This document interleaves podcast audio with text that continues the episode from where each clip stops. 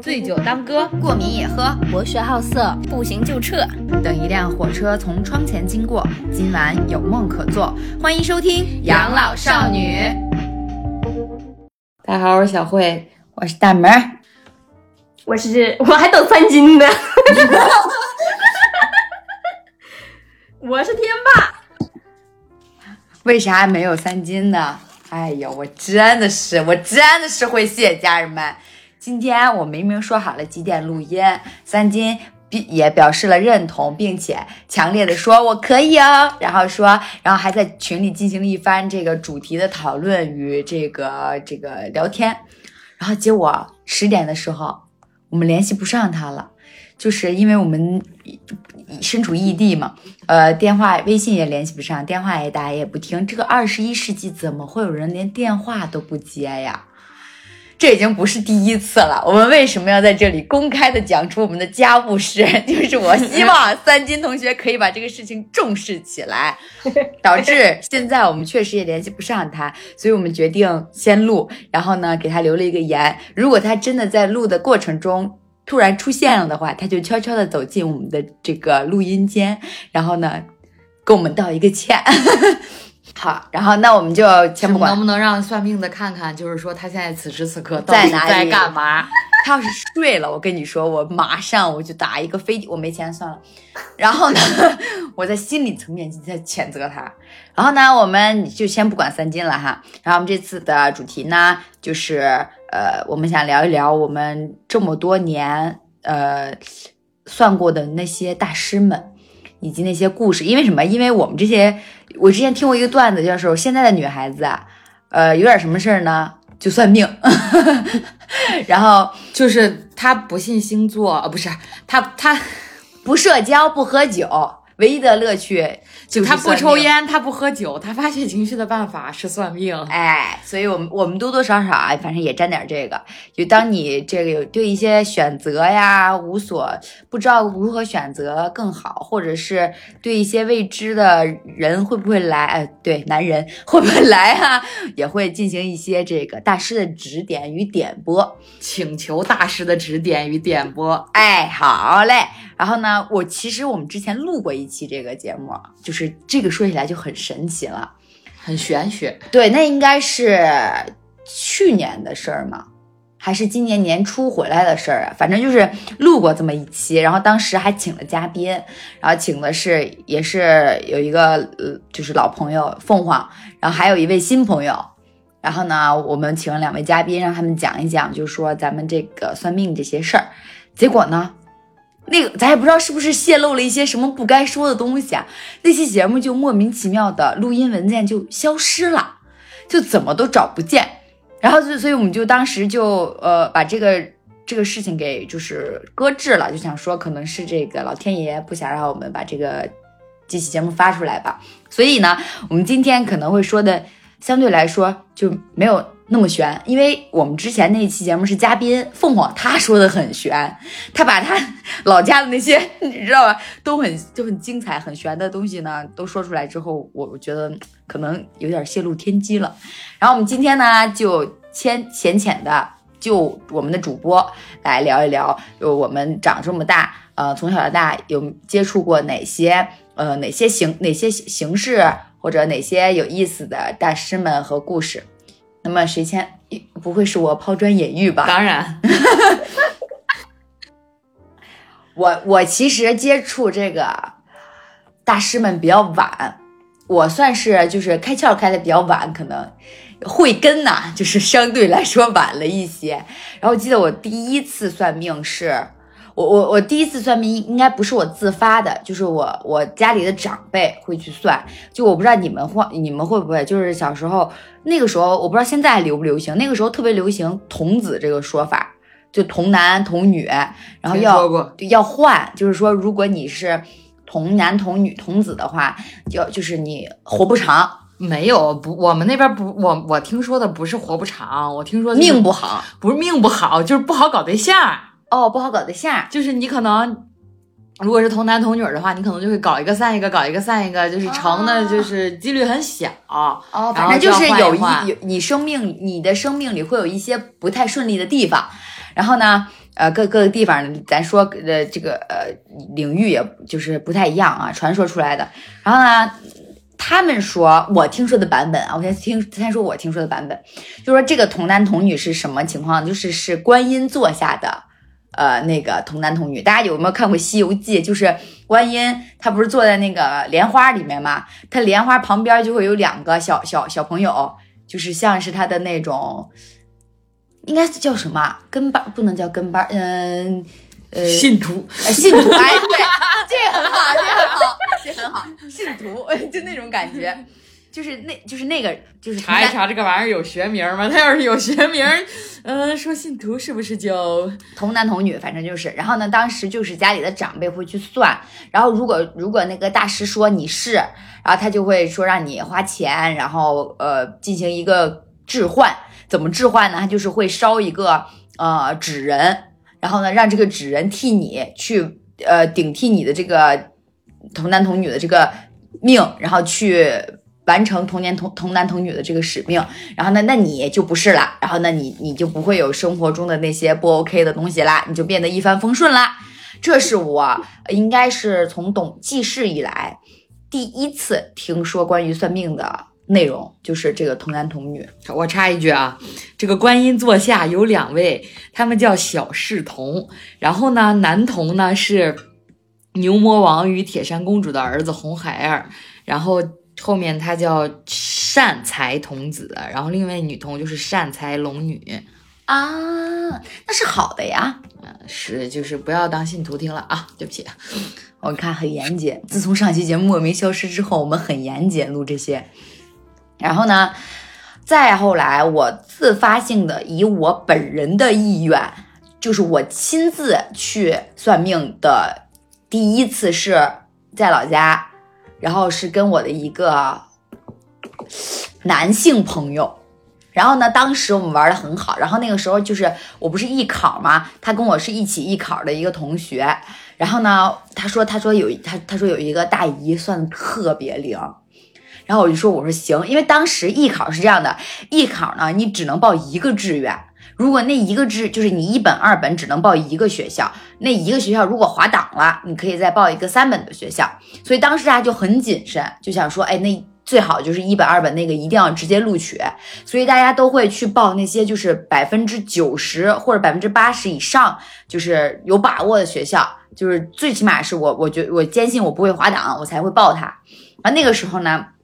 我有一所北方的学校，有一所南方的学校，就在纠结要怎么选的时候，然后他说：“他说有一个就是，嗯，大师特灵，然后他他带我去。所以大家发现没有，就是在当你在有选择的时候，你就会求救 求助于大师。然后我就去了，我去了之后，那大那个那个大姨呢，怎么说呢？她就是一个很普通的大姨，大概呃就是个五十多岁的样子。然后呢，她。他也没有什么说看看你的八字啊或者怎么样的，他就是他好像就是看面相那种，就是玄学那一套的，就是一看你就懂了，就说姑娘你呀，你不适合去南方。我说怎么呢？他说你你要是去南方，你身体不好。我说我说我说那个具体是哪哪一个这个这个部分不好呢？他说：“反正就是南方不太适合你，反正就是，反正就是南方不太适合你，你就是还是考虑一下北方吧。”嗯嗯，我当时就说：“我说哦，好的，大姨，我明白了。”嗯，一当时也没问情感，因为就是就这个问题，正儿八经真的想求助嘛，然后所以就只问了这个问题。然后我回去之后，我就跟我妈说：“我说妈，我那个大师说了，我得我得留在北方，南方不太适合我。”啊，众所周知，我最后还是去了南方上学啊。然后呢，为什么呢？是因为就是当时我考的那个名次，因为艺考是有有一个艺考排名，有一个文化课的分数线嘛，它是两部分。我艺考排名南方的那个学校要比我北方这个学校靠前，就是更有把握。所以当时在玄学和科学之间，我选择了科学，然后我被录取了。我去了南方上学之后，除了起湿疹，第一年。后面倒是也没什么身体不好，只能说这个大姨她可能还是这个，我不能说人家技术欠佳啊，可能是还是没看透我，莫胡言乱语啊。所以说呀，就是我我可能我可能跟这个大姨还是缘少了一些缘分。哎，对，然后呢，就是这是我第一次，第二次呢，就中间就间隔的有点久了。整个上大学期间都没有，但是会有那种，比方说去某处旅游，某个地方旅游，然后你他们就会说这个地方很灵，然后你可以去拜一拜那种。我我有拜过。说到这里，再插一句话，到大学毕业的时候，这趴咱们俩讲没讲过？大学毕业的时候，我跟孙晓慧，我们两个去杭州旅游，说毕业旅行，然后就逛了几个城市，其中有一个是杭州，我们两个就住在杭州的酒店里面，就信誓旦旦的说。灵隐寺大家都说很灵，明天咱们一定要去灵隐寺拜一拜，求一求姻缘，求一段好姻缘。第二天睡到下午，这个灵隐寺啊，到现在都没去。那个时候对爱情的渴望还没有这么的迫切。去年去红螺寺啊，咱就说起了一个大早儿。去年去红螺寺，今年去潭柘寺，都是起了一个大早去的，就是有多虔诚，你知道这个岁数的增长，这个对爱情的渴望是成正比的。然后，然后我我整个大学期间就没有说对，就是这一块有更多的这个深入。后面在呃大学毕业之后有一次，就是这个就是我跟孙晓慧一起了，我跟孙晓慧还有另一个朋友也来三金。也来聊过咱们的节目，那个朋友，他在这个节目里，咱们节目里叫叫啥？我忘了。苹果不是苹果吧？你说的谁？是吧？彤彤，彤彤没有跟咱们一起那个啥过呀？算命吗？啊，道长嘛？啊啊啊啊啊啊啊！你说的三金是哦，那个在前啊，那个在前。对不起啊，对不起啊，呃，记忆出现了偏差，呃。从我我我我我说的这个之前还有一个就是呃线上的一个老师，这个老师呢在天津，然后我们也是朋友推荐的，他可以进行一个线上的询问服务。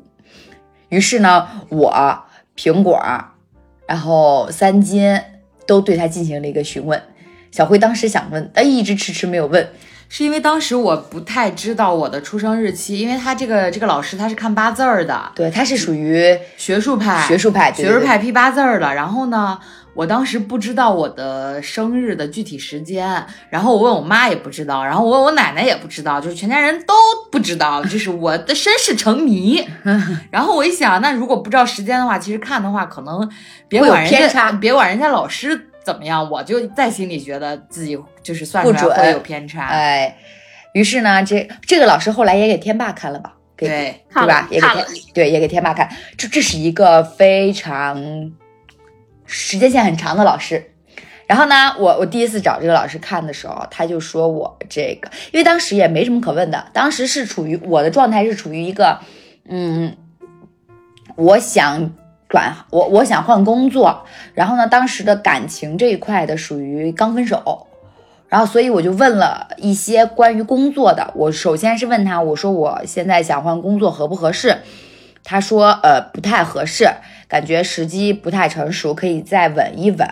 我说好，然后后来他就说，我说那我适合传媒行业吗？然后他就说我这个五行里面好像就是缺火，所以呢非常适合这个传媒行业。然后我又问这个我的副业，我这个电台会不会就是一下子就是咱们就是说一个爆红？他说不会，他说这个做着吧，嗯，能做，但是嗯嗯，短时间内嗯没什么起色。在这一块来说，咱说这个老师很准，是挺准，时间验证了。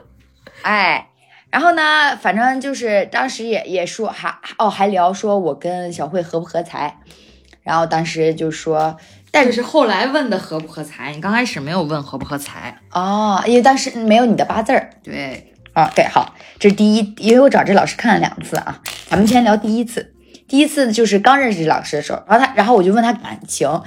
他特他当时呃第一次跟他聊的时候，他让我印象深刻的有两个地方。第一个地方是他说他说我过往经历的时间都特别准，他就说他说你大概是几月几月几月，然后呢，这几个月是你的桃花月，你一般呢就是感情就是，比方男嘉宾出现，大概都会在这几个月，然后你们会确定关系。我跟你说，毫不夸张，家人们，我这短暂的这三三三三三三任吧，时间都是对上的。哇塞，所以当时我对他，我就是一个深信不疑，我就是一个忠实信徒，我就是一个唯命是从。但确实来说，我们算过这么多，他是唯二让我觉得还蛮准的。啊，你等一下讲讲你的唯一。嗯，然后呢，嗯，这这是第一点啊。然后，然后当时我不是说我刚分手嘛，然后我就问他，我说我这个刚分手，那么我这个感情经历的话，不是感情状况的话会怎样发展？他他跟我只说了一句话，他说既然分手了，就是不合适。然后呢，他就跟我说了一下过往，呃，接接下来几月几月几月啊，你可以关注一下身边的人什么什么的。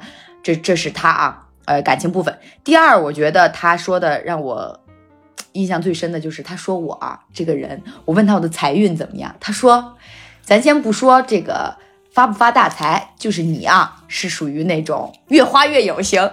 这这四个字儿啊，小慧最起码跟我说了一年。我一旦花钱的时候，小慧就说没事儿，你越花越有。然后他劝我不花钱的时候也是，哎呀，没事儿，你越花越有，你花呗，就是这种阴阳。然后呢，导致我攒下少花了不少钱，哎，这是我可没觉得少花了不少钱。这是这是这位老师给第一次给我看，然后呢，后面我就又隔了有一段时间吧，有有得有个一两年，是吧？然后然后又我们又我们共我们有一个朋友也来上过咱们节目的，他他就跟我们说，他说哎，我跟你说，这个老家有一个道长特别灵，就是咱们发现就是大师们的这个种类发生了变化，但大师们的口碑都是靠口口相传。没错没错，这东西就是打从来不打广告，都是靠朋友的口口相传。然后呢，他就跟我说说这道长特灵，然后说那个好多人找这道长看，说这个你要是呃想找他看，你得提前跟他说，得预约，要不然那个不一定能约上什么什么的，反正就说。然后有一次，呃，有一次我跟小辉都回沧州了，然后呢就说说那要不然问问大师，就是有没有时间问问道长，然后咱们去进行一个询问。好不容易约上了一天，然后我，呃，小慧和我们那个朋友，我们三个人欣然前往。前往之后就上去之后，道长怎么说呢？形容一下，他长得是一副道长道长的样子，大家能理解吗？就是头发是长头发，然后他他他他他的朋友圈里面还会有放他穿那种道长道长的那种衣服和那种头饰，进行一些法事的视频和图片。就是朋友圈非常的专业，哎，就是一整个就是一看就是专业道长。直到有一条朋友圈出现，我们看到了道长骑摩托的视频，，哎，然后恰巧我们在去之前约过他一次，他说他腿摔折了，因为骑摩托。就是说道长也是有生活的，哎，反差萌，现代道长。确实，然后呢，我们就进去了。进去之后，这个我们当时坐在那儿的时候，我们前面不是排号嘛，我们就能听见他跟那个前面人聊天儿。前面那个是我记得是两个大姐，大姐当时问的是关于家里老人的一些身体状况什么的，就是那些问题。然后呢，道长就给他们进行一一的解答。然后当时我觉得特神的就是，就说那个呃，说是状态不太好，身体状态不太好，说那个问算一算就是。呃，是就是阳寿，然后说能不能破解什么之类的，我当时就觉得哇，这道长就是怎么说，你就有一种信任，看《仙剑奇侠传》的感觉，就是那种，就是说，哎呀，说那个说不行了，说要被毒死了，要救他的命，然后说要去找一个什么什么道长、什么仙人，求一个什么样的仙丹做法，用功力怎么样给，就那种感觉，你们明白吗？然后就是这是前提，然后就就对对他就觉得就我又是一个唯命是从，又是一个无比信任，又是一个忠实信徒。然后呢，等我们仨坐在那儿的时候，就是也是这个先后顺序的进行一个询问。小慧那趴呢，让她自己说，然后我这一趴呢，我当天啊，咱们当时就是一个工作稳定，咱们就是浅浅的问了一下这个感情，我就问他，我说这个我的感情怎么样？因为当时是单身的状态嘛，我就问那个郑源儿，我说郑源儿会什么时候，大概在一个什么样的状态？他就跟我说，呃，当当时他跟我说是呃农历的四月，就是会遇见郑源儿，让我关注一下。然后我就问他，我说那个郑源有没有什么特征啊？呃，样貌特征啊，或者是方位啊？就是他他会有一些特征吗？我就是我我想问问。他说，嗯、别的看不出来，就是看挺高的。然后呢，呃，方位就是，哎，当时说方位了，没有，他他不说方位，因为当时他给我看过之后呢，我就问他，我说啊，那大概是什么方向？他说天，他说咱不看方位，他说有一回跟他们看的说的是天涯海角，结果是在海南的天涯海角遇到的，所以这个东西没有办法说，然后他就没说。OK，然后他他就跟我说是，就跟我说了个个儿挺高的。然后呢，我说哦，我就问他，我说那我遇见这个人了，我怎么知道他是跟我是正缘呢？好了，知识点来了，家人们。他说正缘啊，正缘就是用钢丝，哎，怎么说来着？用钢丝线拴着的，就是你坐你躺家里啊，就会他就会来找你他这一趴说的是我的正缘儿，啊，反正就是说反正就是这个知识对，就就这个知识点，就是说你就是不管怎么样，你一定能就是遇见百分百遇见的才叫正缘儿。然后呢，你会他说你遇见正缘的时候，你的这个心态会不一样啊，你会进行一个格外的喜欢啊，你会进行一个格外的顺利。呃，说这个正缘呢，你们的感情会这个越走越顺。反正咱就是大家可以感受一下你现在的感情啊。然后呢，当时就说说好吧，呃，感情这一趴就这样哦，还跟我说说我不能找属马的，说找属马的不好，然后什么什么的，还 还说我二十八岁会做一个手术，我说是什么手术？他说是脐带绕颈三周半的手术，说我在二十八八岁会生孩子。家人们，我今年二十七岁，明年生孩子，明年就二十八岁了我期待一下，我浅浅期待一下。啊，咱们浅浅期待一下。然后呢，这这这这大师说我说你如果早婚的话会离，啊然后之前就前面我跟就是大门说的，他找的算的那个就是批八字学术派那个老师算的时候，他说啊，结太早也会离。就是说不能结太早。嗯，然后呢，呃，我就又问了一下这个浅浅的问了一下工作，也没说什么，就说都挺顺利的。然后大概，然后我就问哦，跟那个道长也问了，说我跟小慧合不合财？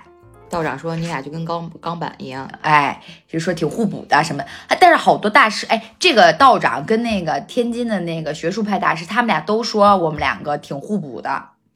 但因为道长看的也是八字儿，对他们两个其实是都是根据那个周易，就是这种这种算法来的。然后呢，但是道长他就更多了一些这个做就法法法术法式这种这种感觉，因为他会有符，你知道吗？他会卖给你符，然后他会让你用这些符去做不叫卖，那是你请的。啊，对不起，对不起，对不起，我有罪。呃，他就会给起，呃他就你说吧，一会儿 就会有人向他请福，啊，对，来解决自己的问题。爱，你说爱，对不起啊，道长。还借嘴呢？怎么？然后呢，就是这这就是道长的事儿，后面好像也没再看过谁了。然后我，但我听说过有那种看烟儿的，嗯，因为我哥去看过，我哥那会儿就是就是想要二胎嘛，二胎想要儿子，因为他自己家就有一个女儿了，然后他就说，呃，因为你说你你不可能百分之百怀的是儿子嘛，所以大家就怀着一个美好的期许去找这些大师说，那个其实就是我觉得啊，就是一个心理上面的一个怎么说呢，不能叫心理作用，就是说你你会。你会在心里更安定、更更笃定能生儿子，于是他就去问了，然后就那个应该就是属于那种玄学，就是像那种东北那种学术派，就是身上有大仙儿的那种，就是什么红黄灰白柳那一派。嗯，然后他会就跟他说说这个，你去找一只呃没有杂毛的白公鸡，然后怎么样进行一个操作，就这一个事儿就难死我哥了。没有什么 没有杂毛的白白公公鸡，嗯就很难，因为大家其实很少看见白色的公鸡，还没有杂毛。就说这个事儿，我觉得就是怎么说呢？我觉得大师是给他指了一条明路，让他把关注点放在别的事儿上，别天天 别天天想儿子的事儿。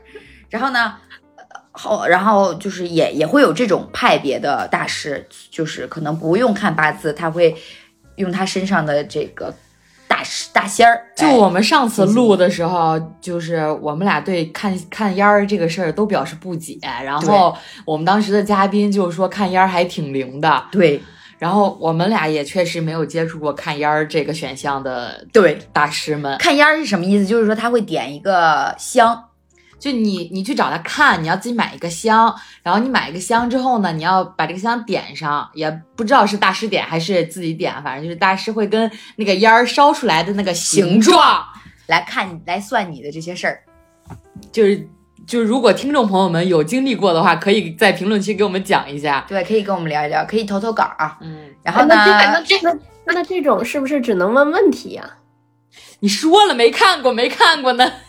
好像是，好像是，但他哎，我听哎，是你跟我说的吗？说姑娘她她有家呀，那个那个故事。是我跟你说，等一下你来看烟儿，等一下你来讲吧，嗯我觉得那挺深的，嗯真的挺。我觉得啊，大师，呃，我就是他只要能聊聊你的过往，你就会信任他。如果聊的过往都中了，你就会变成他的信徒。嗯，就是他如果说未来，你可能会觉得说，呃，就是你心里还是持百分之五十、百分之五十这种姿态。但如果他跟你说的是你已经发生过的事情，你就会无比的信任他。反正这是我啊，我我的这个短就就是呃不太哎，我现在用词我都得在脑子里想八百遍，就是不太多的几次经历里面的感受。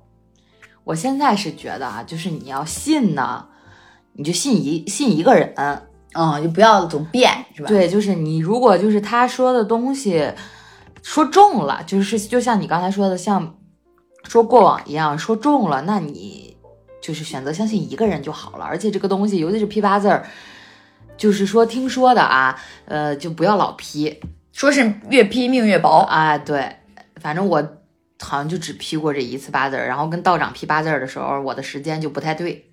嗯，因为大家大家知道我这个身世之谜是怎么解的吗？是我我们家我们家要装修，然后呢要把东西都清出来，在在这个时候，我妈妈翻到了我的出生证明，出生证明上才有我的出生的时间，很离谱。然后我才记住的。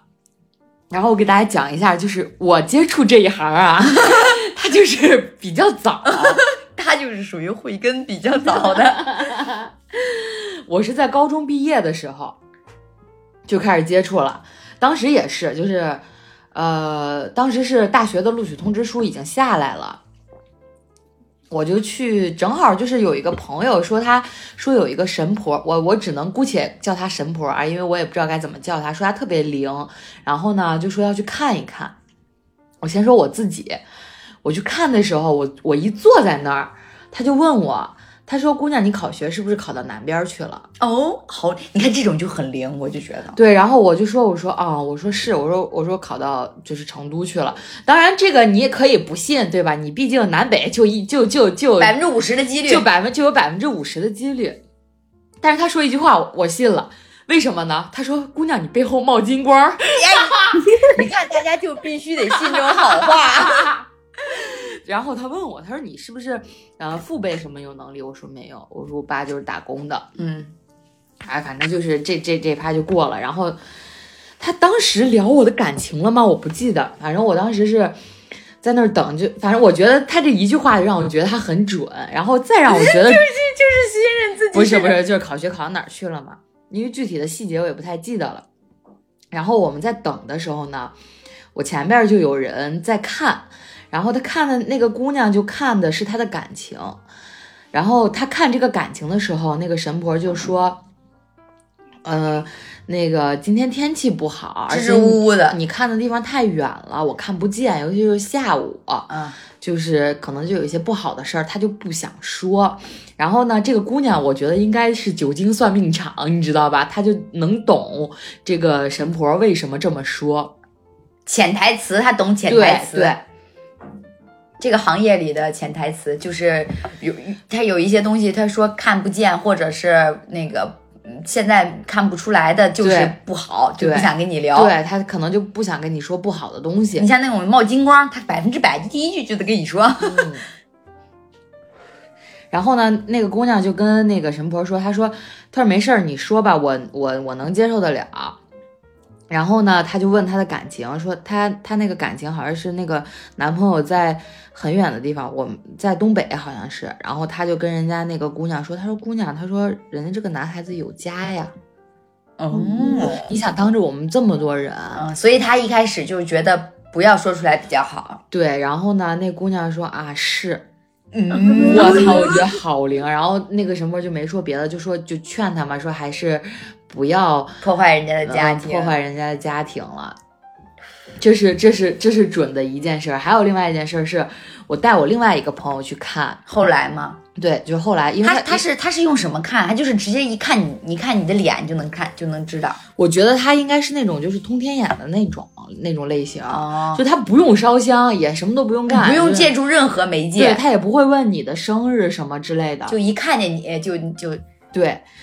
然后，但具体他是不是有身上有仙儿什么的，我我确实不太清楚。啥时候带我去？我找不着那找不着个人了，现在，因为当时我们去看的那个地方，他拆迁了。搬走了。对，嗯然后我后来我又带我另外一个朋友去看，然后那会儿他好像也是高中毕业那会儿，然后他他那会儿有一个特别特别喜欢的男嘉宾，就是那种爱到死的男嘉宾，就是当舔狗舔舔舔舔舔舔到一无所有的，也不是一无所有，反正就是舔的一无所有的一个男嘉宾。然后他就他就拿着那个人的照片，然后问这个神婆说：“我跟他有没有可能？”然后那个神婆就说：“姑娘，你现在不是有对象吗？”哦，然后当时我那个朋友确实就是有一个在谈的，而且关键是神婆还知道那个对象不是他。对他说你现在不是有对象吗？嗯，因为当时我朋友也没有跟他说，现在就是他当时就是没有说任何自己的感情状况，对，，没有说没有描述任何自己的感情经历，就是拿了张照片说，你看我俩有可能吗？对，然后呢，后面他说，然后神婆说他俩有可能吗？说没没可能就好像有缘无分啊什么之类的吧。哦就这个这个是让我觉得唯一觉得我看的比较准的。哦，就是你刚才提的唯二里的其中一位。对对对，我后来后来再看就都是批八字了。我后来又跟我另外的 一个朋友去看，他们说他就是看的很准嘛。那会儿也是刚上大一，要不然就是也是毕业，反正就是高中毕业那一会儿，就是痴迷于这个算命 啊。我也不知道为什么是被谁带跑偏了，慧根打开了，反正就是痴迷于这个东西，然后就去看。然后当时我觉得去看的时候，他们都说他特别准，就是在一个什么小胡同里，然后好早起来得排号的那种。我们就早上起来去了，去了之后他确实是看八字的，然后跟他说的出生年月，然后呢，他就他就看我嘛，他说他说你以后的对象是国字脸，啊呃，一米七五到一米七八左右，啊然后呃家在你的北边儿。啊！他说的这个是能结婚的那个是吧？也不叫能结婚，反正就正缘儿吧，可能是。啊，然后我后面到大二、大三谈的那个谈的最久的那个男朋友，就是一个说国字脸偏国字脸，然后身高差不多，然后家在我们家北边儿。哦，我全中全中，但是我只只去找他看过这一次，后边我就没有再去过了。然后呢，也是有朋友去找他看嘛，人家就跟他说说姑娘，就也是看感情，就看感情后面顺不顺利呀、或者是什么时候有正缘儿吧之类的。那那那那那那那那大师就说姑娘，你就是开窍开太早了，就是谈恋爱谈的太早了就可能就是跟别人啊啊！就是啪啪啪，可能就是睡觉睡太早了，，对，然后可能就会影响你后面的感情呀什么之类的。哇，还有这种呢，但这还会有影响啊，但当时那个姑娘就说是，啊？这都能看，都能看。这都能看出来。啊，咱也不懂哦。我还记得印象特别深刻的东西是，是他他当时他摸了摸我的手，然后他说他说他说你身上有东西，但是不是不好的东西，然后呢？然后也没说怎么解决，但是也没有说什么。然后看完之后，上了大学之后，他摸过那个手，就是那个手指头，就现在就骨折了，就是这个手指头啊！应该基本上就是这个手指头。哇，如果我没有记错的话，应该就是这个手指头。哇哇！你应该回去找找他。嗯，就我也不知道他是怎么相结合的，能看出来这么多。他只是问了我的生日，是什么东西呢？想知道。就可能就是保护的家仙之类的你知道好多那种有本就是有保家仙啊、具具体什么东西咱也不知道，就是有些也有一些太久远了。啊。这是我第二次看的，呃，再后面，再后面就是上了大学之后，就是基本上就是，呃，玄学这一门课程在我这儿属于一个销声匿迹。对，因为属实是因为在成，感觉也没有接触太多成都本地人，可能也听不到这些。嗯，就这种东西还是得找本地人，他才能。那会儿主打的一个就是吃喝玩乐，没有人会想这些东西。哎，而且那会儿也没什么烦恼。啊，而且那会儿还有男朋友。对，也也没有说面临什么选择或者什么，对一般都是说遇见一些解决不了的事儿，或者是烦恼啊，或者是选择，才会说去找一大师沟通一下。对，再然后就去就是去找那个道长了。那个道长当时也跟我说了，呃，什么几月份儿，呃，他说好像是农历，三月，反正不是三月，反正反正我跟5月吧我跟小慧我俩挨着，嗯，反正是反正是这么说的。然后我就记得说小慧的正缘头发少，对，说说我的正缘头发少，然后到现在我也没遇见我的正缘儿。哎，也没看见头发少的。但是当时那个道长跟我们说的时候，就是正缘可能不只有一个，就哎是你错过了一个，也会有下一个。我们当时就是跟我们我们不是三个人一起去嘛，我们另外那个朋友就说说他错过了很多个，然后那个说三个还是四个，道长说说见过错过正缘的，没但是见过你没见过你这种错错过过这么多正缘的。然后就就这个带我们去的这个朋友啊，他也比较于痴迷于这方面。然后有一次呢，我回家，我是陪他去看了一个，嗯，然后呢，我就想，因为是是他家里人觉得这个人很很准，准好像都管他叫什么送子观音呀，或者是哦，那就是走玄学这一块的，呃什么之类的吧，不是学术派。超夸张，你知道吗？我从来没有见过我如此不相信的大师。真的啊，对他给我那朋友看的时候，你知道是怎么看的吗？嗯摸脉啊，把脉，看中医这是。就像看中医一样，就是给你把脉，说你啊婚姻门开了，你就等着吧。然后我那个朋友就问他，那大概是什么时候呢？哎呀，你这这不用担心，你就等着就行了。那这不等于没说吗？就是你好歹像别的人，你还给你就是说个大概的时间，说个大概的时间呀、让你有个期许嗯，不是，主要是都是适婚年龄的女女孩子，那肯定都知道说婚姻门打开了。啊，然后还说了一个，就先问了他说你是干什么工作的啊，什么之类的。然后我那个朋友说他是老师，然后他说啊你。还是问之前还是问之后，反正就是说特别不靠谱，就是说啊那个肯定是朝九晚五，工作稳定。废话，我要跟你说我是老师师啦，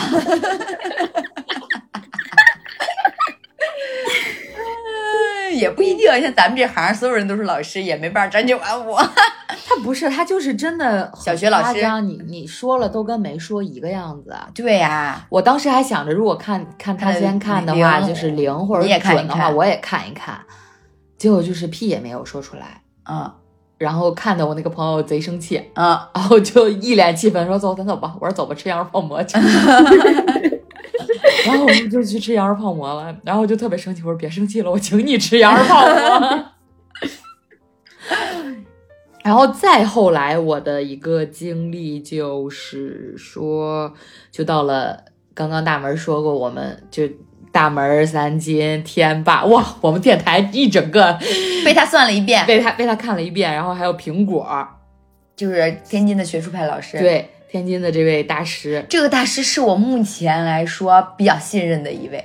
对，确实还行，嗯，是呃，就是很行啊，生怕老师听见。嗯，就是因为我们这个这个这个这个这个老师是我一个朋友推给我的，但我朋友他们呃我同事推给我的，但我同事他们看的时候呢，基本上都是看一些呃风水呀、对，这老师呃看风水好像挺行的。对风水啊，然后什么位置的摆放呀，你比如说你搬新家了，需要呃在哪儿摆摆点什么么东西啊对，然后他给三金看的时候，我当时还记得说你家里的什么什么方位是不是有花嗯然后还跟他说你不要摆假花，嗯，你要摆的话，你就摆点真花，而且不要在那个方位摆。他说的也挺准的，然后我就让他看了我的八字是很后，嗯，也不是很后来，前今年前几个月，上上个月吧，过完年回来，对过完年回来的时候，因为我想找他给我看一下，嗯、年运，嗯，因为确实这个婚姻和姻缘不太抱有正缘这个方面的事情吧，困扰我许久了。嗯，怎么说呢？真的就是困扰我非常久了。虽然男嘉宾不断，但是说没有一个是可以稳定发展的，稳定发展，然后或者是有进一步的，就是下文的这种。我就找他给我看了一下，然后我就给我算了一下，让他给我算了一下我今年的年运，其中就包我还摇了一卦，就包括姻缘和和这个你摇的那卦是什么呀？我摇的那卦，我问的就是我看一下我今年的运势和我今年的正缘儿。哦，就是我摇的时候，我反正脑子里想的都是这个，然后他就给我看嘛，然后他说，他他为什么觉得他准呢？他他在跟我说今年的运势的时候，他先往回倒了一下，他往回倒，他说你去年十月份就是呃有一笔进账，然后我就查了查，确实是，确实是刚做完一个项目，有一笔额外的进账。然后他还说，呃，你今年整个的一个状态就是在忙碌中求稳定，嗯嗯、钱不会少，当然呢也不会很多，就是稳定。嗯咱就是说，就是找他算的那会儿，我从二月份就真的已经开始在忙了。平时我们公司他正常的开工基本上都是在正月十五之后，嗯因为我们的有人说小寒假吧，其实放的比较久，可以你看平时可能法定节假日只放一周，但我们可能大概前后能差出，如果你没事儿的话，可以差出个两周来。但是超级夸张，我我这次我是年前我是大年二十九才到的家，然后初七我就回来出差了。嗯，就是忙碌中求稳定。真的就是很忙碌的一个状态。然后到到三月份，三月份大概是我比较空的一个月，然后到四月份到现在就是一整个大忙碌，就是出差不停，然后工作项目也不停。然后到未来的五月份、六月份，甚至我的工作都是排满的。然后呢，他还跟我说了一个，他说：“他说你的工作运势上，就是说你在三月份大概有一笔进账，然后我当时就想啊，那我接的这个项目，它就是三月份开播。如果它三月份开播的话，它播完了的话，那这笔奖金就是三月份能来。但好巧不巧的是，这个项目它到三月底才播。但是我还有另外的一个事情，就是我帮朋友推了活，然后呢，就是朋友给我包了一个小红包，然后朋友在给我包小红包的那天是阴历的三月第一天。哦，所以我我我也忘了他当时说的是到底是阳历的三月还还是是阴历的三月，但不管就是三月确实就是说有了进账。呃有了一个进账，嗯然后再说感情这方面，感情这方面他跟我说，他说他他他没有跟我说你的正缘儿或者是什么的，他只是跟我说了，他说你的感情在四月份和八月份比较利好。就是桃花月。对，就是感情上比较利好。然后我盘了盘，我可能感情上比较利好的是他妈三月份，嗯就是三月份，因为没有工作，一整个忙，一整个闲暇的时候，哇，就无数位男嘉宾就是涌涌喷涌而出。但是呢，到了四月份，现在来说呢，就是没有一位剩下，就接触了很多个，但没有一个有故事，你就只能这么说了。大概有个五六五六七八位吧。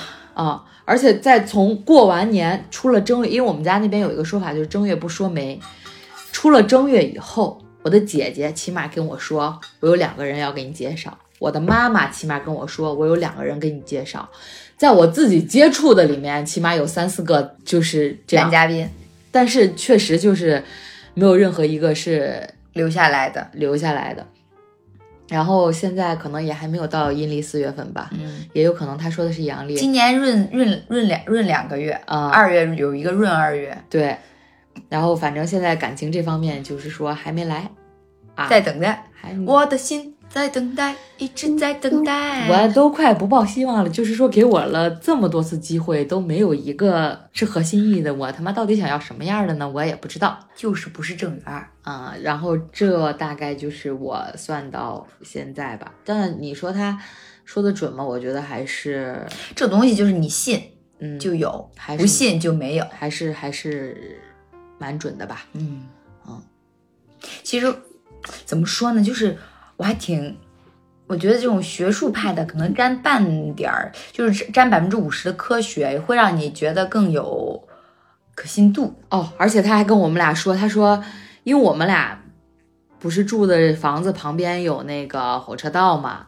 然后大家也知道我们的 slogan 啊，就是什么等一辆火车从窗前经过啊，这就是属于都有一个出处的，都是有出处哎的。实地取材。然后刚巧之前呢，我们老板说，呃，北京有一个园区可能风水不太好，因为它中间过火车，然后什么财都被带走了什么之类的。我就突然想到了，我就问了他这个，我说这个会不会呃影响我俩的财运？他说你们家火车道是在东边吗？我说对不是在东边，啊，他他他他就问南边。啊，他问你你的火车道是在你们家你们俩的南边吗？是吗？对呀、咱属于东边吧？在你北边儿，这啊是北边啊，北边。在你们家北边嘛？对对对。然后我说我说对啊，他说啊，从你的八字上来看，他不会带走你的财，但是会影响你的身体健康。对，我说啊，嗯。后来大门又跟他说的时候，他说他说那你们家厕所是在东边吗？他说啊，对。他说厕所这个东西在东边会生财，但确实也会影响你俩的身体健康。他就是说，因为生财，所以会压你的运，就是这个东西就是一个此消彼长的。对你想有一个东西非常好，你就肯定要拿一个东西去补这个东这个东西它它的一个能量守恒，对所以就变成就，我跟你说啊，这个事儿怎么说呢？在看大师之前，我就跟小慧聊过这个事儿。我没有，我当时没说火车道，我当时就说，我说咱们这个房子是不是不太对劲？啊，为什么？因为我们两个搬到这个房子也有个三年了，快快三年了三年了。从搬来，我们两个就毛病就没有没怎么断过。小毛病不断。对，就是你说大病吧也没有，但是就是小毛病不断。大家也知道小慧嘛，小慧那个头疼，头疼的毛病，之前其实大概都是以一个稳定的一一年或者隔一年，就是两年正发作一次。在大兴住的时候也是，之前在在丰台住都没有碰见过，丰台咱们住了一年，嗯也没有发作过。大兴住过一年，发作了一次。啊我们从大兴搬到通州之后，从通州住的这两年之内，呃，小慧有一段时间特别频繁，大概在两个月之内发作了四回，对，所以这个事儿就有点太频繁了嘛。然后呢，也大家也之前也跟大家交代过，说他这个病属于一个现代医学无法解释的一个状态，然后也没有办法治，然后所以就只能说是一个止疼药缓解嘛。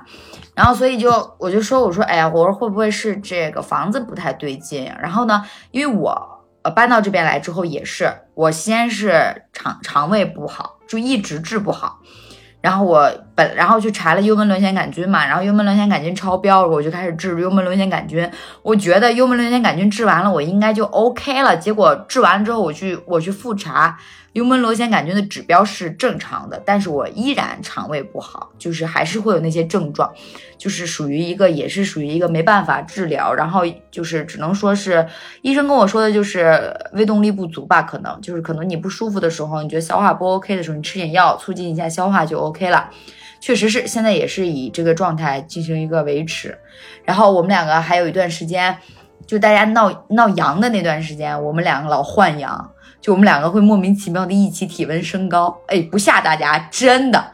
就是大家会不彼此，比方说小慧突然发现说，哎，我有点晕，然后呢一量表可能有个三十七度三四或者四五或者五六，然后我一量表我也有一个低烧的状态，然后过了一段时间，你再量就没事了，就就有过一两次或者两三次这种情况。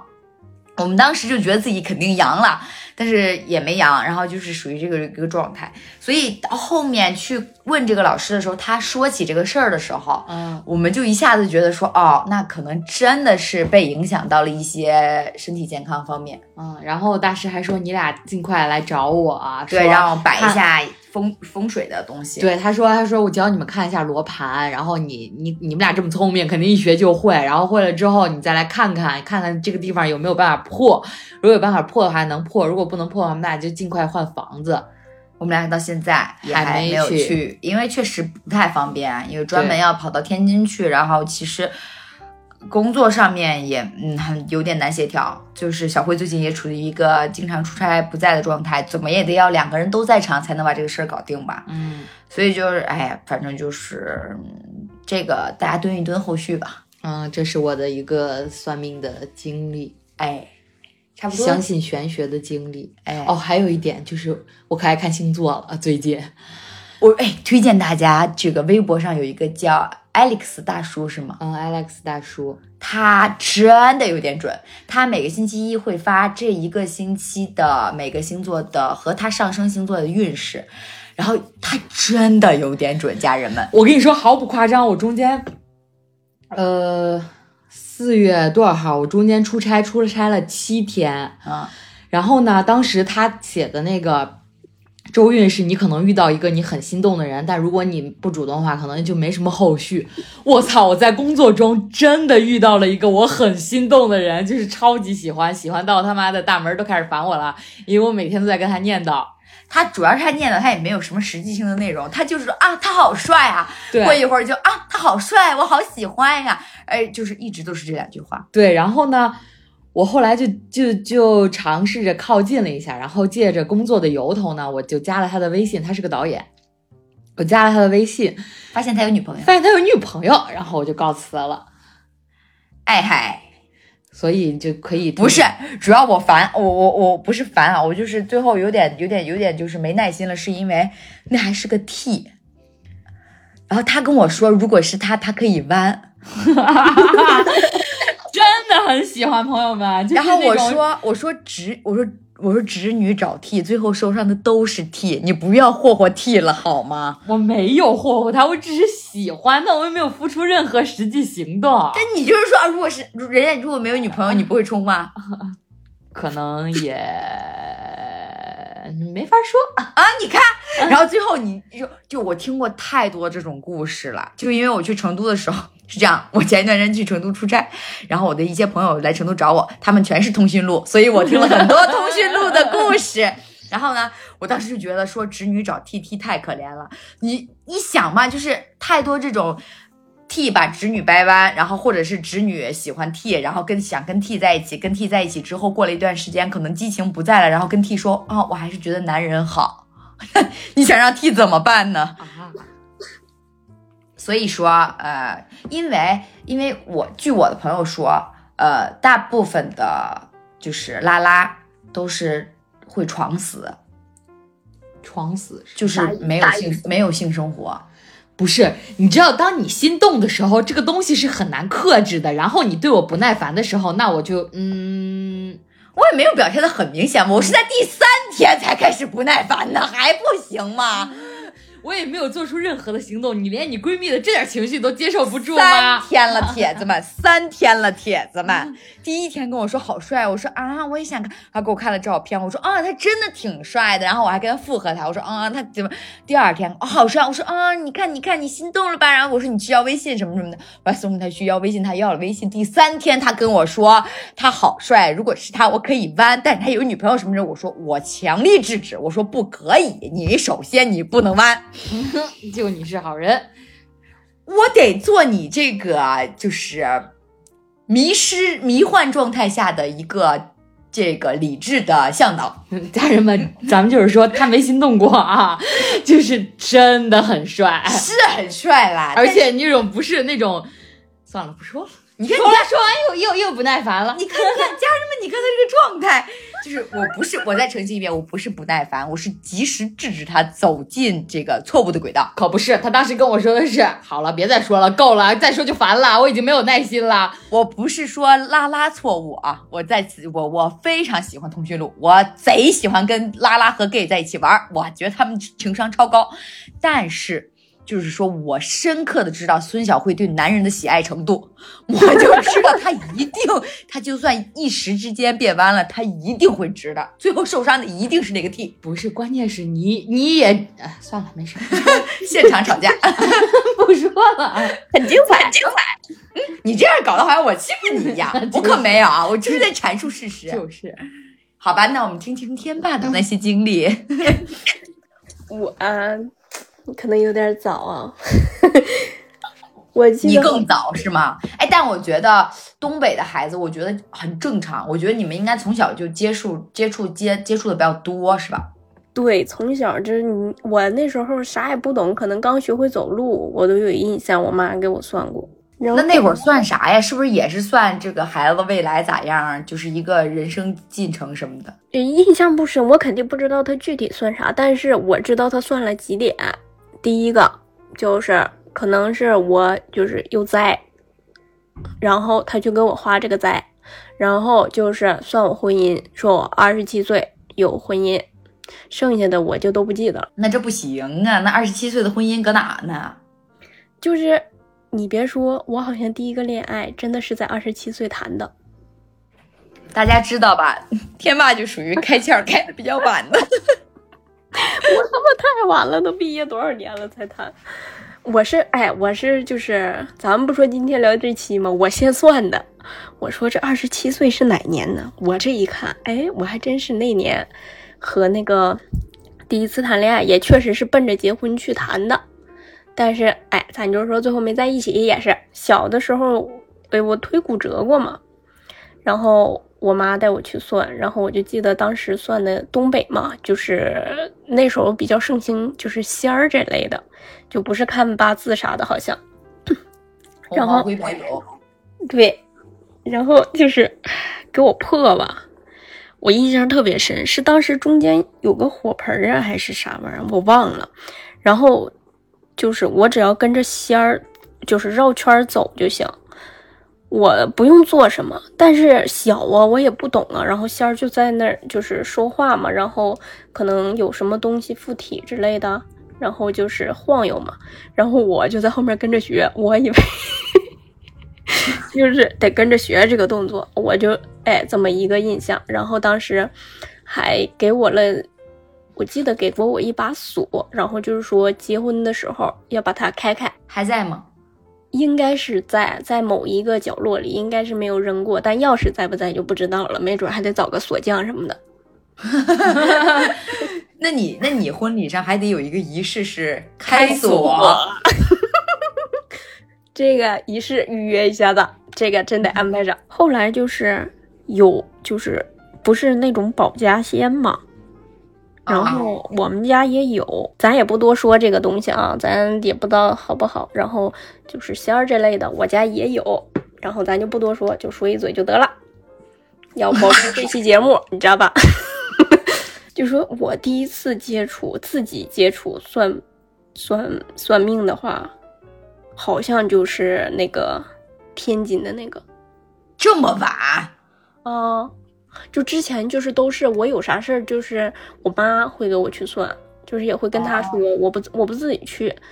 然后哎，反正他们算的大概就是，哎，这孩子不用愁啥玩意儿啥玩意儿的，具体反正我也啥也没听着，没听着，都是从我妈那捋了一遍。天津的那个，我觉得也是挺准的。我第一回就是也是跟你们一起嘛，当时是事业。我当时是在哪儿工作来着？我忘了。我就说，就是没有突破口似的，就是不知道，就迷茫了，你知道吧？然后他就给我算算，说是就是我现在就好像在一个坑里，就是出不去，就是阻碍太多。说我别着急，就是可能过个一年半年就好了。嗯，你别说，真是出来了，反正过个一年半年。因为当时咱们当年算也好几年前了吧？得两年。两两两年吧，一一年最起码得有。那我咋感觉那么久了，我咋啥也不记得了呢？那会儿不是不是我刚分手那会儿吗？离现在应该怎么也得有个，离现在应该得有个两年。是吧？那两年应该差不多。对，因为我因为我谈我我这个都谈了快一年，然后我空窗期有一年，所以就是两年差不多。那时候主要我就是算事业，我没怎么我我没我没算感情。线上算命给大家提个醒，咱录个音，或者是语音进行沟通，不然就会哎啥也记不住，就像我现在这样。然后就是我嗯近期就是疯狂的开始接触算命，什么塔罗啊。然后这种八字大概近期半年内就得有个三回了吧。然后好像最开始算的是这个八字，咱就先从这个八字开始说。因为我不是做那个自媒体了嘛，然后我也在纠结要不要找一个主业，因为现在这个环境确实和我刚做，我是一前两年，去年二零二一年开始做，二一年做的时候其实没有这么难。就是从去年开始，明显很非常非常明显，感觉越来越难做了。然后我也去观察了其他同类型啊，或者是比我好、比我粉丝多呀，或者比我粉丝少，就是整体大环境确实都不好。然后我就去找他算了。我觉得，嗯，算的还是蛮准的。就是从事业这块开始说啊，他说我是一八年，好像就是流年，好像是十年吧，我就开始进入了一个就是比较动荡，就是处于一个不安稳的状态。嗯，就是这十年可能就是比较辛苦，但是可能也剩不下啥，就是处于一个努力，但是。最后啥也没有，差不多就是一个这个状态。我算了一下，我一八年确实那个时候是刚出来最稳定的一份工作。我就是一八年，然后从那儿走了之后，基本上就是一个月、一周。嗯，半年、一年、十个月，基本上工作就都是这样，就是就没有安稳过。呃，虽然不安稳，但是跳槽嘛，就是薪资涨得也比较快。我就问他，那我是自做自媒体还是做主业嘛？再找个主业嘛？他说，我就是就算找主业，肯定是还是就是会换的比较快。说自媒体呢，我的那个八字也是适合做传媒啊、自媒体这块儿，说可以做，但是。就是呃，不能让自己闲下来，就是可以呃，比如说我可能自己再接点别的活儿，就是不是有主业也会比较有波动嘛？它可以让我人为的，就比如我按，就像我现在做那个博主，我可能就类似于项目制的，喂，我这个合作一下，那个合作一下，那个合作一下，其实也算是抵消掉它这个比较动荡的一个状态。然后呢，他说我需要一个忙碌的状态，就是人不能闲下来。就算我比较空闲的时候，也要去运动，然后也是去运动去抵消掉，呃，这个东西。然后说我的身体肯定也会出现问题，因为一直就是特别忙。我天生也，咱们先来钱，就是 一个状态，就是也是反正就是一直不缺钱，但是就是攒不住，没有。你也是月花类型的。哎耶，然后说我天生心脏比较弱，这一点也就是很戳我。我就是心脏没有毛病，但是我从刚上大学开始，因为北京的气候，一夏天很闷，这种我就会出现上不来气儿，就呼吸非常的困难。然后现在也是工作多年了，然后比较累的时候，我就会心慌啊、头晕呐。就是心脏会总出现问题，他说这是天生的，说呃治不了，而且他最后就是当时是算算到最后了，他说我给你一个建议吧，随身带着点速效救心丸。这是他的风格。我说我这个我不知道我身体哪里有毛病，我说我的精力总是不够用，就是特别容易累。他说。不用改了，改不了，你天生就是这样的人，就是天生就是精力不够用，所以我就会感觉到经常干点事儿就会感觉到很疲惫。然后我就问他我的正缘嘛，正缘他给我的答复就很泛泛，他说你不缺。然后我就也问了他一下，就是咱们不是现在有个喜欢的人嘛，然后嗯，然后就是没见过面。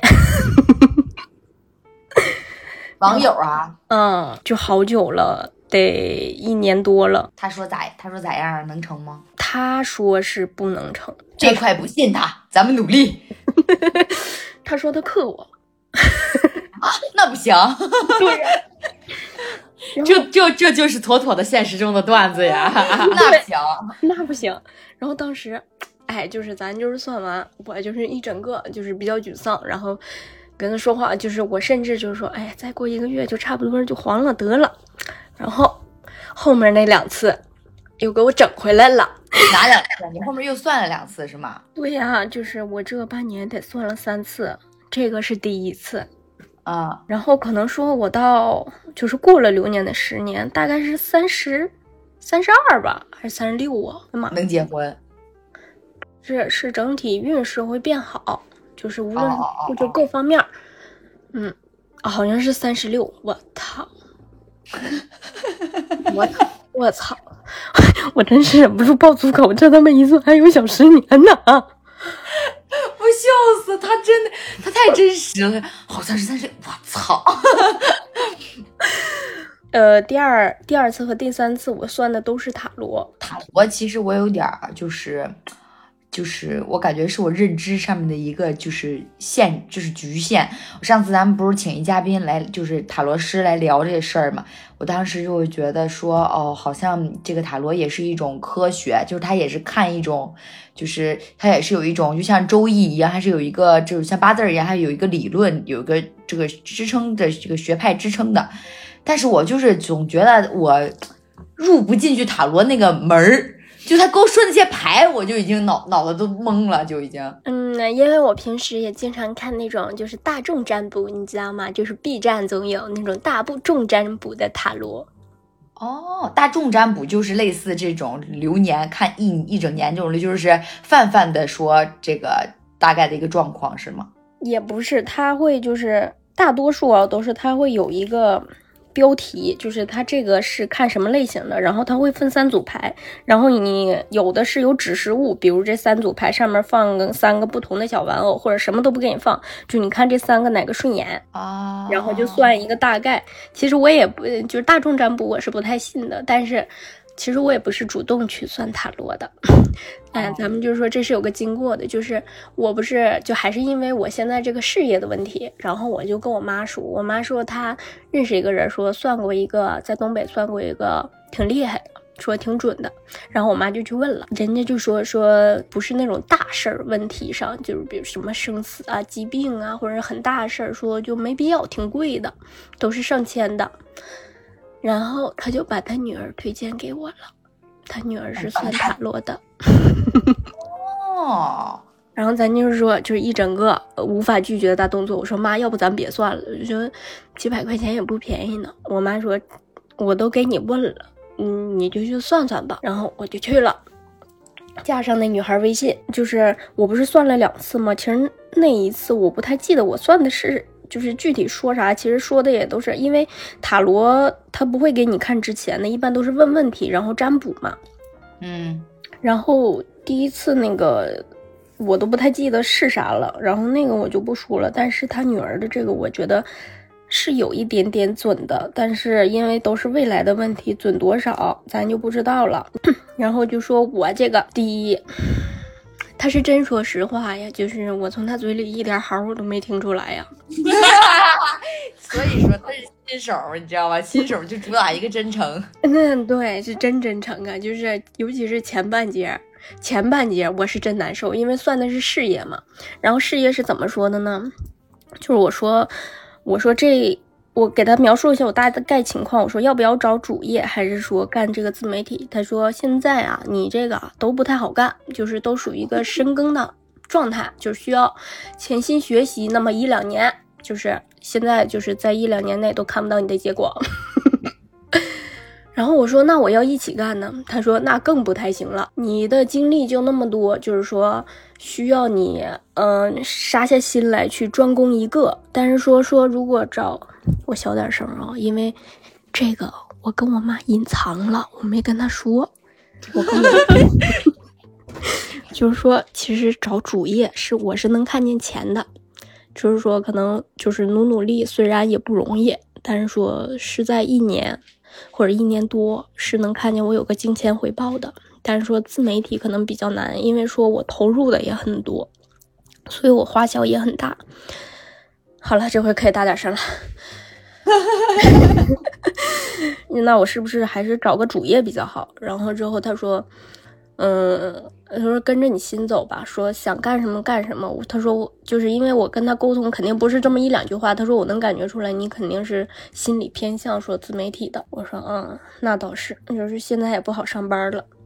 习惯了已经，反正近几年说是回报没有，但是给我算年运的时候，哎呀，别说年运，一说年运更闹腾。说明年我会第一是可能会破财，说让我注意一下，就是破家里的财。嗯，说注意一下家里人的身体状况，或者是其他问题，说家里会有大支大支出。然后第二个说，如果说是我有合作关系或者是进公司的话，明年可能会面临一个解散或者是赔付违约金的这种状况。明年年末，然后就是会有一个别人看起来就是还可以的状态，但是我自己很不知足。但是呢，又和他之前说的有点矛盾，说别人会感觉我忙半天，其实也没做出什么成绩来，就是这点我是 有点那什么的，不知道他哪个说的对。然后就是说到感情这儿了，就是感情这儿真他妈是给我气笑了，我跟你说，因为我妈当时让我算，是因为我妈的朋友就是老家的那种的，就是关系特别好，然后来过我家。确实，我很喜欢那个阿姨，就是那个阿姨特别好，也特别勤快，对人也挺好的。然后她有个儿子，然后好像比我大个。三四岁这样，就是想撮合我俩一对儿嘛。然后来过我家一回，然后我不太，我没感觉，然后我不太想想那什么。然后我妈说说你算算吧，说说他妈也挺好的，然后他工资也高，然后房啥玩意儿的都有。这房不在北京，在哪我忘了，在天津还是在哪我忘了，就反正也挺有钱的。嗯，跟我比，就跟我比吧。然后我比吧。我笑死了，他的字数，你就这么算吧。然后就是我先算了，我跟他，唉，怎么说呢？就是说说他说的，说说这个人，嗯。城府很深，说我拿捏不了他，说我是一个一整个被拿捏的状态。然后呢，他有什么事儿也不会跟我说，但是呢，又不是说那种对我特别不好的那种的，嗯，就是很多事儿会瞒着我。然后他就一直在重复这一点，就是用不同的话语啊，就是说，而且他这个人是为达目的不择手段的这种人，就是为了自己的利益可以不择手段，那可不行。对呀。然后那这时候我就已经有点害怕了，我说这人不行了。然后后来他又补了一句，他说他可能出轨也不会让你知道。哦，他原来是这个意思。嗯，然后我说，哎，正好也不喜欢，那就 pass 掉吧。然后就说到了我现在很喜欢的那个男生，他怎么还有少女的娇羞啊？他还。就是一整个很好笑，你知道吧？哦，最开始是说，就是给我俩就是占占卜了一下，就是他看不到具体的事儿，但是说现在这个人是不能不能谈感情的一个人。然后他给我举例说，可能是有家啊，然后我就哎靓女叹气，然后呢？还说啥来着？还说他他是一个会，就是如果说有现任，是一个会跟小三儿关系很好的一个人。说的是我吗？所以你是你是在社交软件认识的吗？对呀。他在北京吗？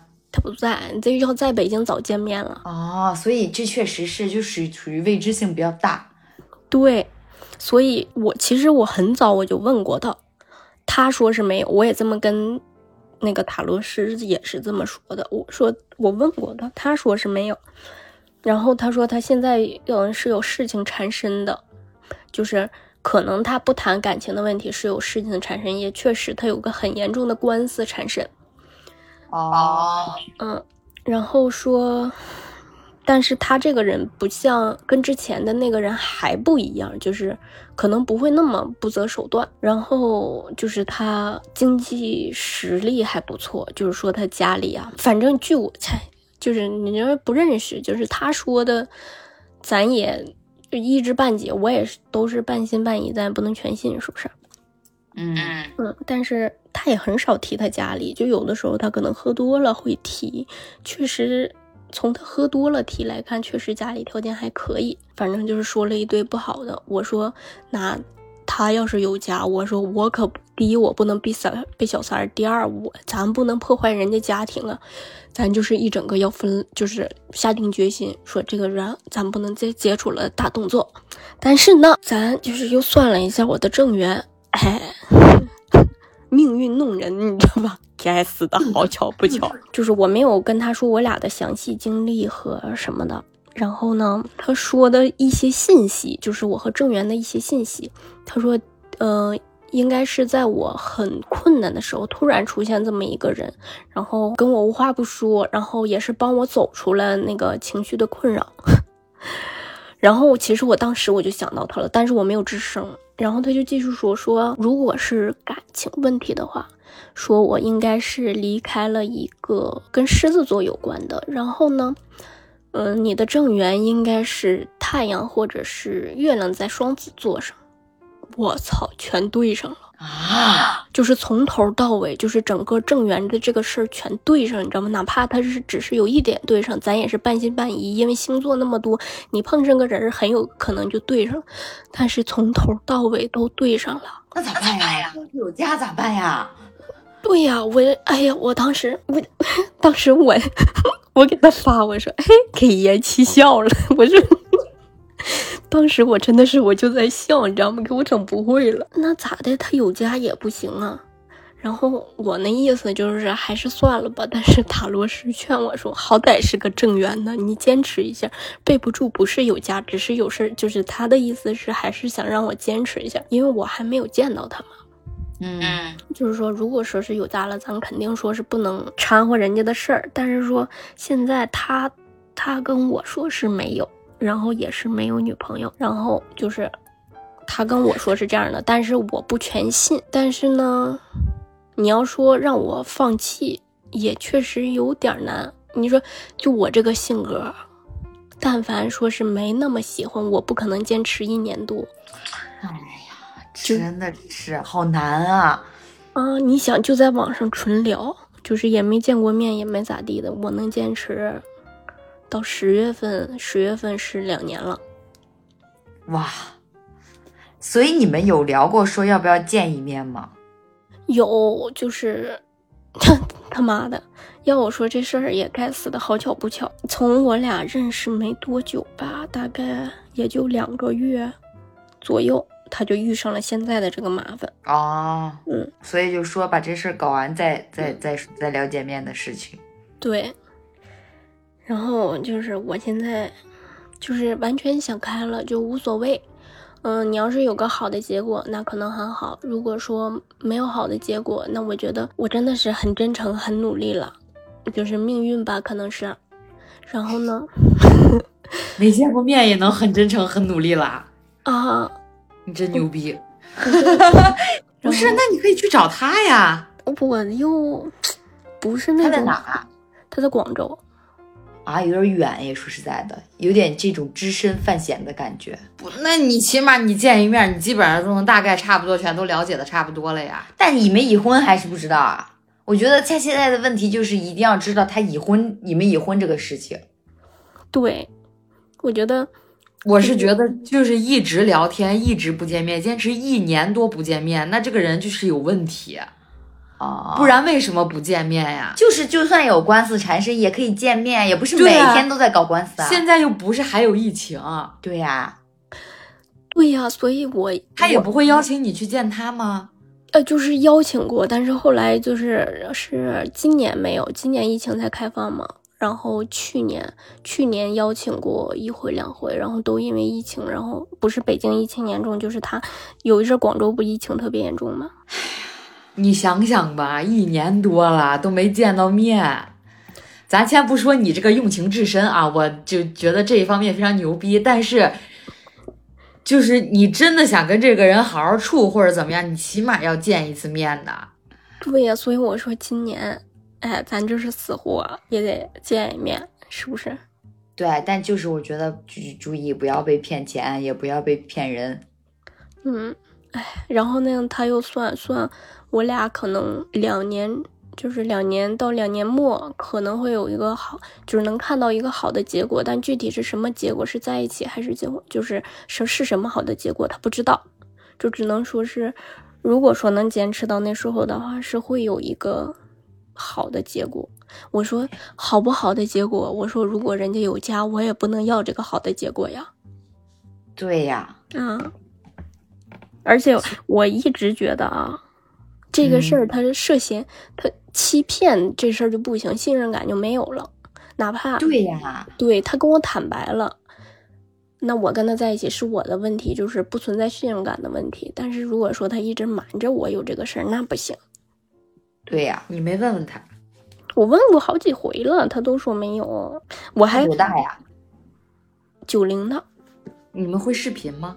我没好意思，从来没有视过频。打电话应该有吧？哦，打电话有，他邀请过我视频，被我我没同意。你怎么也得看看吧，你得看看那个照片是不是他呀？就哎，不好意思，你知道吧？这社交软件这么，现在好多就用社交软件骗人的，你最起码得确认说他就是你，这个社交软件那那那个人吧。咱们就是说这个安全系数还高一点，有什么不好意思的？都谈了快两年了，都都都交交流。我这个就是不知道你长什么样，他不知道你做小红书吗？他没看过你直播吗？他他没有吧？应该是吗？嗯，他应该是没有。我只知道他刷抖音，但是他可能就是他其实最开始的时候是一个大直男，你知道吧？其实最开始我一点都不喜欢他，我觉得他他特直，特自以为是，然后我贼不喜欢他。就刚刚跟他没聊两句儿，我整个人就消失了。我说去他妈的，爱鸡巴谁谁谁？谁知道我最后我他妈是那个傻逼呀！哎，这又是一个可以蹲后续的事儿。对，哎，蹲一下，到底是哪个算的准？准。嗯，你知道他的？哎，有没有大？就是家人们知不知道？我我光知道现在有可以查那种，就是他是不是老赖那种查征信的，有没有可以查他已不已婚的呀？这种应该没有吧？这属于个人隐私问题，查不到的。嗯，就是婚姻，就是那个，就是注册结婚的那个地方不会公示是吧？我操，还他妈个！那到底应该怎么办呀？就是这种未婚女性到底怎么样不会被小三呀？我觉得这种事儿还挺多的。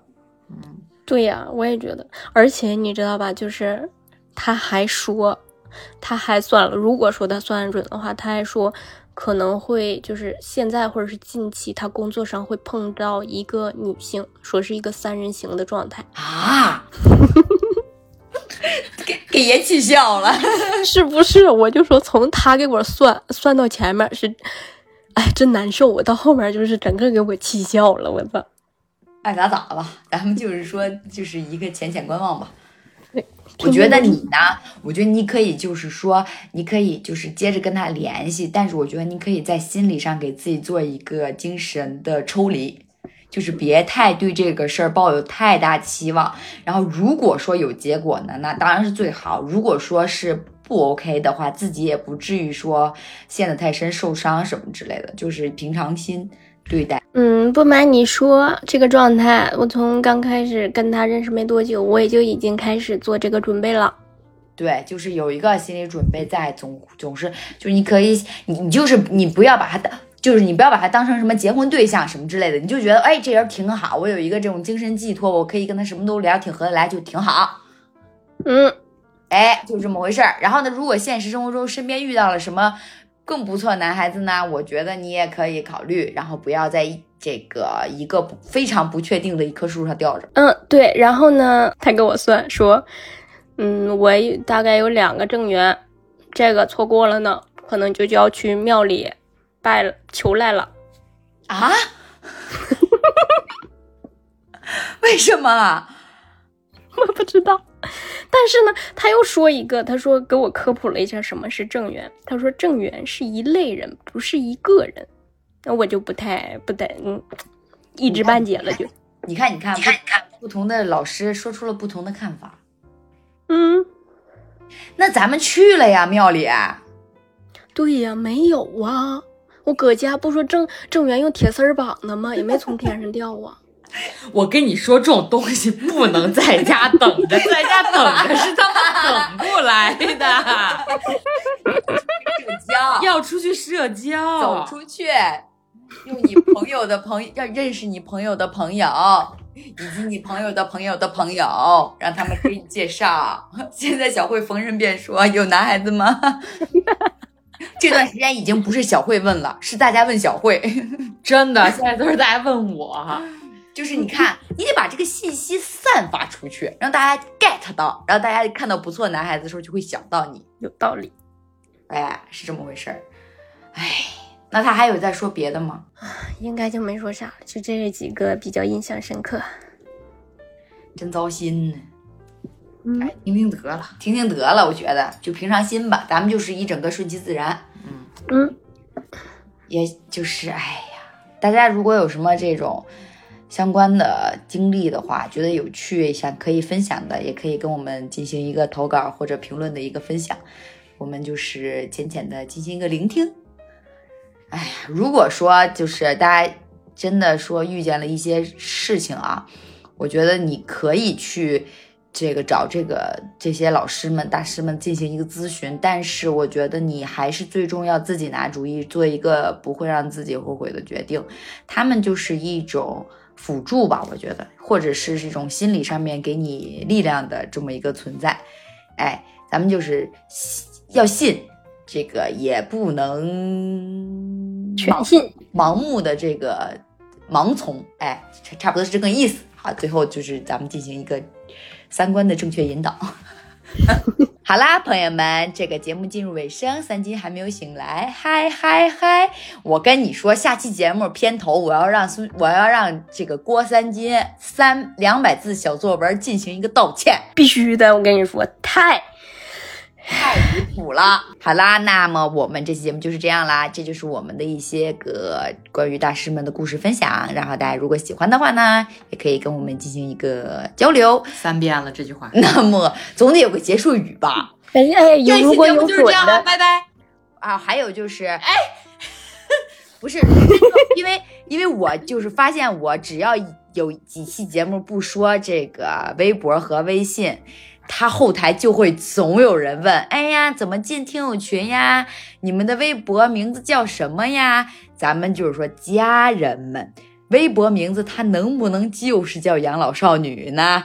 然后呃叫，然后那个听友群的话，再说一遍啊，可以直接进行这个添加我们的微信客服，微信客服的账号呢，在任何平台的简介里面都有，然后微博的置顶里面也有，然后你都可以加上他，让他把你拉进群。好，就是这样，再见，拜拜。拜拜。孙小慧，你拜拜应该得说吧？我拜拜过。他真的很在意这个点，气死了！关了，我要打架去了。